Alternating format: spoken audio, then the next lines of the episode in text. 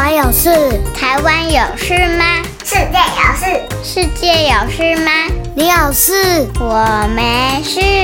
一起来听听看，想想看，小新闻动动脑。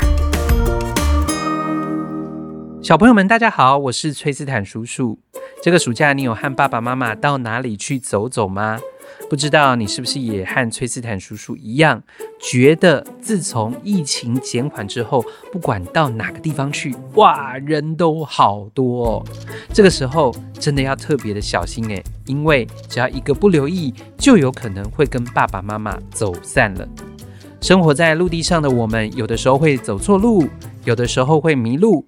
这个时候呢，我们通常会询问像是警察先生，或者是在购物中心、大卖场里面，可以请服务人员帮助我们找回跟我们走散的家人。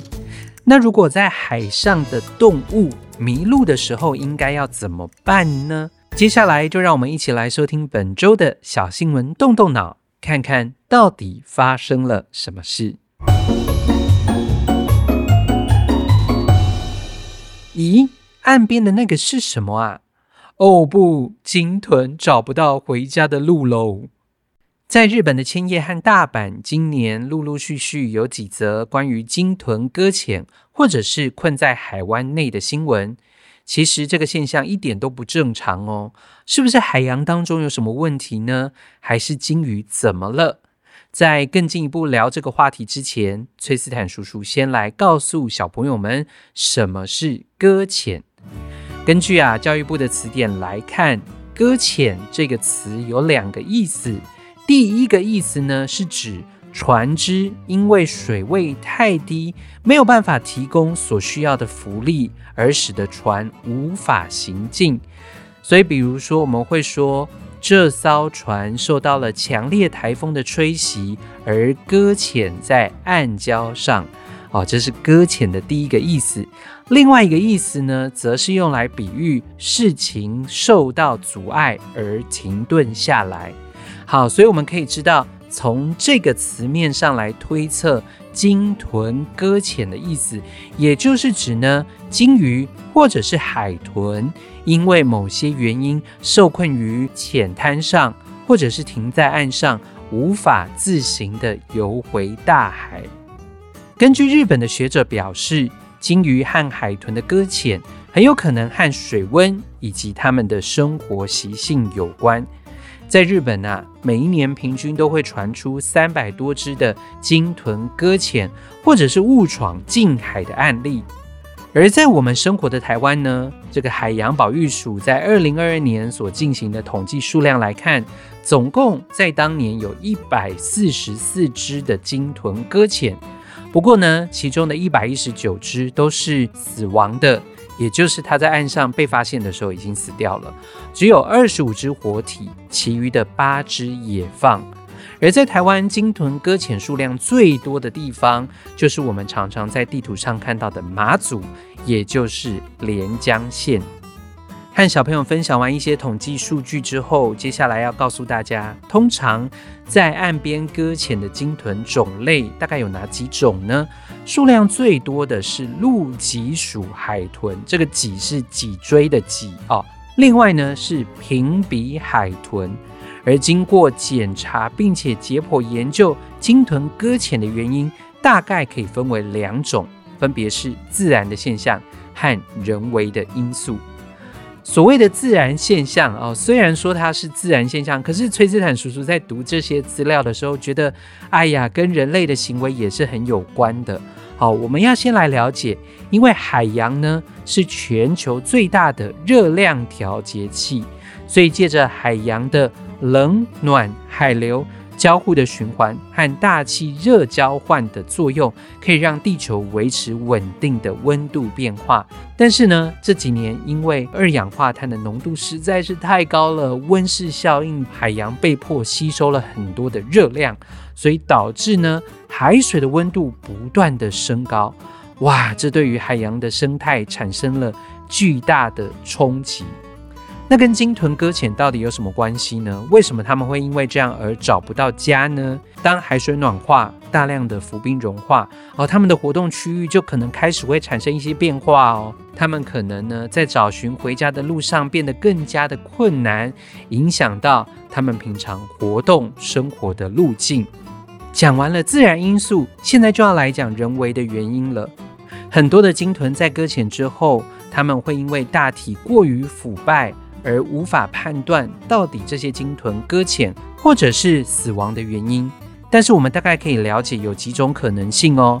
首先，当然因为疾病的关系；另外呢，有的则是遭受到船只的撞击，或者是他们的身上有渔网缠绕造成的切割伤。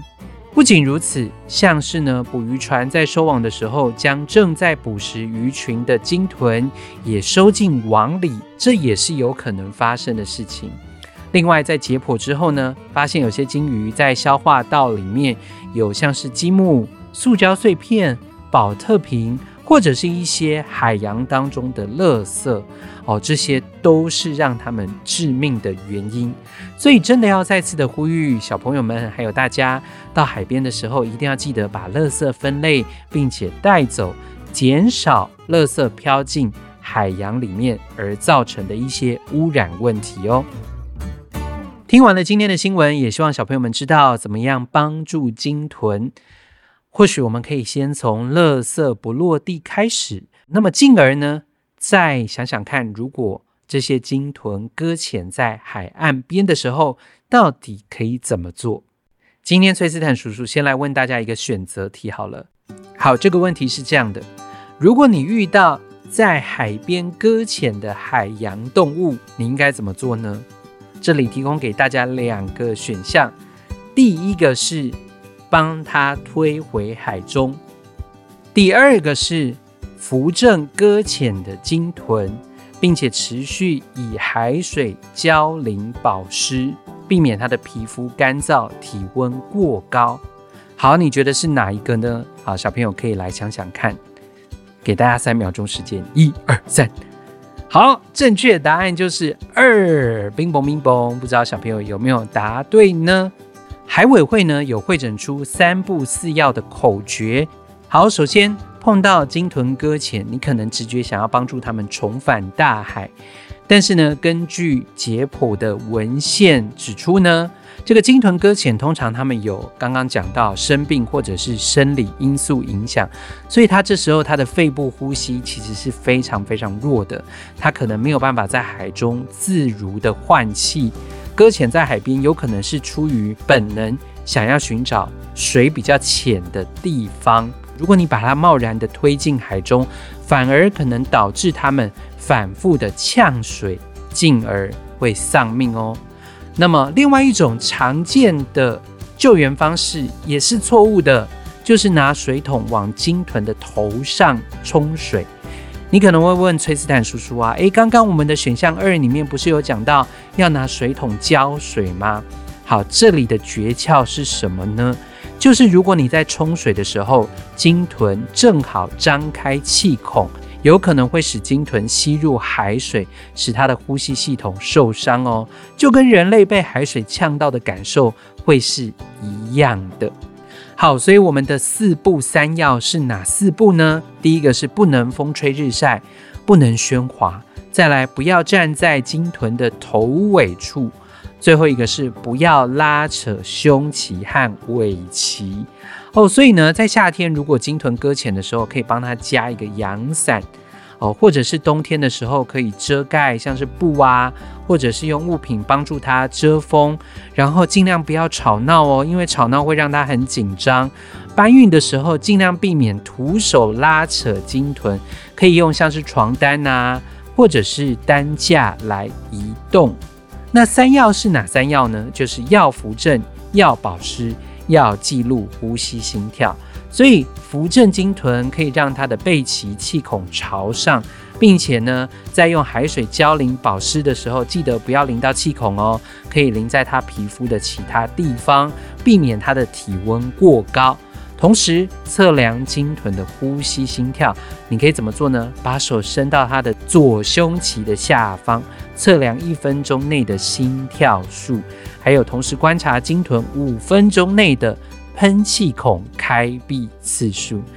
哦，如果你觉得真的好难哦，这个时候怎么办呢？小朋友们可以尽速的拨打海巡署的一一八服务专线，就会有专业的人员来协助救助哦。好，那么在今天的节目结束之前，崔斯坦叔叔也要感谢上周所有留言给爸爸们的小朋友。哇，其实包括崔斯坦叔叔自己身为一个爸爸，我听到我的儿子录音给我，我也是觉得非常的感动哦。所以，我们真的很希望在小新闻的动动脑当中，我们可以有更多彼此分享交流。互动的时刻，欢迎大家可以上我们的脸书社团“小新闻动动脑”的超级基地，在当中真的有非常多的补充资料，可以和小朋友们来分享。同时，也欢迎大家可以按一个五星赞，鼓励我们的小小动脑团队，让我们的小新闻动动脑节目可以被更多的人听见和看见哦。好的，我们下周再见喽，拜拜。